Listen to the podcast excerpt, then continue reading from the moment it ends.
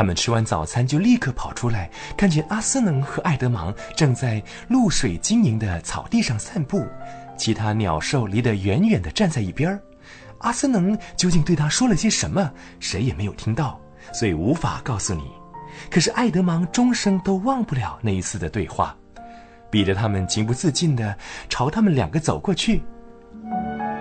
阿斯能转身带着艾德芒过来欢迎他们，并开口对他们说道：“你们的弟兄总算救出来了。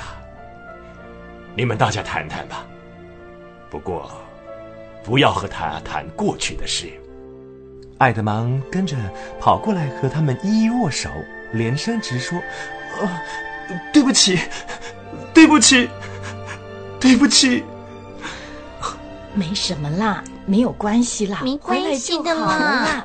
彼得他们原想说什么安慰爱德芒的话，告诉他们他们仍然和以前一样爱他，承认他是他们的兄弟。可是谁也不晓得应该用什么话来表达，只好呆站在那里。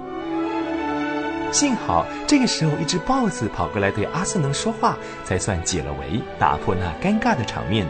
那豹子对阿斯能说道：“禀告王爷，敌人打发了一个使者来，他说要来见你，把他带来。”豹子领命走了。隔不了多久，又转回来，后边跟着白女巫和矮老头。地神之子，你有什么话要说？纳里亚女王，呃，兼孤独群岛女王，呃，希望获得阁下安全保证，以便与阁下商讨双边有利的各项事务。矮老头搬出一段外交辞令来，水獭先生禁不住插嘴：“那里亚女王，哼，真不要脸！安静，水獭，所有的称号，不久就要复还给正主。”现在不必为这件事情争辩。地神之子，告诉你的女主人，我可以保证她的安全。可是有一个条件，他要把那魔杖放在大橡树后边。双方同意之后，两只豹子就陪伴矮老头向女巫那边走去。监视他是不是照条件实施。露西心里泛起了一个疑问，悄声的对彼得说：“嗯，如果他把两只豹子也变成石头，那怎么办呢？”我想那两只豹子也可能想到这个问题。不管是与不是，他只看它们全身的毛都竖起来，一面走一面摇摆尾巴，就可以知道它们已经存了戒心。就像猫儿遇见陌生的狗一样，彼得轻声的回答：“我想没什么。如果没有把握，阿斯能也不会叫他们过去的。”又过了几分钟，女巫才走上山顶，笔直的走过来，站在阿斯能面前。除了艾德芒以外，彼得他们三个都没有见过女巫。一看见她的面貌，全身便打了一阵寒战，在场的动物也低声咆哮起来。虽然那时天气很好，阳光普照，可是每个人都觉得突然有一阵寒气袭身。在场的只有两个人物似乎毫不觉察，那就是阿斯能和女巫自己。他们的面孔凑得很近，一个金黄，一个苍白，相映成趣。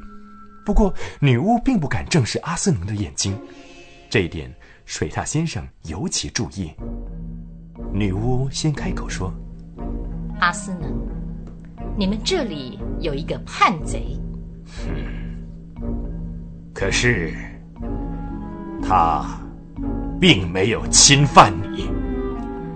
难道你忘记了古代的奥秘吗？就算我忘记好了，你说来给我听听看。告诉你。”要我告诉你，这大石桌上写的是什么？告诉你，秘密山大火石上写的那些字是什么意思吗？告诉你，海外大地的权杖上刻的是什么东西吗？哼，别装蒜！你当然晓得，海外大帝在开天辟地的时候就为纳里亚定下来的规定。你也知道，所有的叛贼都是属于我的，是我合法的战利品。我对他们有生杀予夺的权柄。嗯，我明白了，就因为你是大帝的刽子手，所以就自以为是女王。安静，水他。所以，那人类是我的，他的生命要由我来没收，他的血是我的财产。啊，你就过来试试，看你把他带得走带不走。蠢材！你以为你的主人单凭武力就可以把我的权利剥夺得掉吗？他对那古代的奥秘知道的清清楚楚，除非像律法所规定的，让我得到血，否则纳利亚就要翻天覆地，为火所烧光，为水所淹没。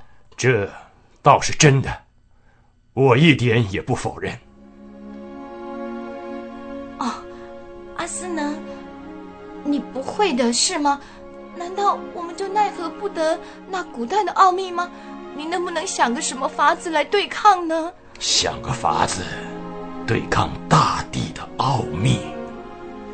阿斯能掉头过来看着他，面带愁容的反问了一句：“这一来就没有谁来向他做类似的建议了。”艾德芒站在阿斯能左边，一直看着阿斯能的脸。他觉得好像有什么东西梗在喉管里，心想应不应该说几句话。不过他又觉得大家并没有要他讲什么，他只有等待与听命行事的份儿了。你们都退到后边去，我要单独和女巫谈一谈。他们都顺从的走开了，狮王便和女巫在那里热烈而低声的讨论起来。眼看着他们谈话，又不知道谈些什么，这样的等待真是要命。露西突然叫道：“好爱德蒙！”接着便大哭起来。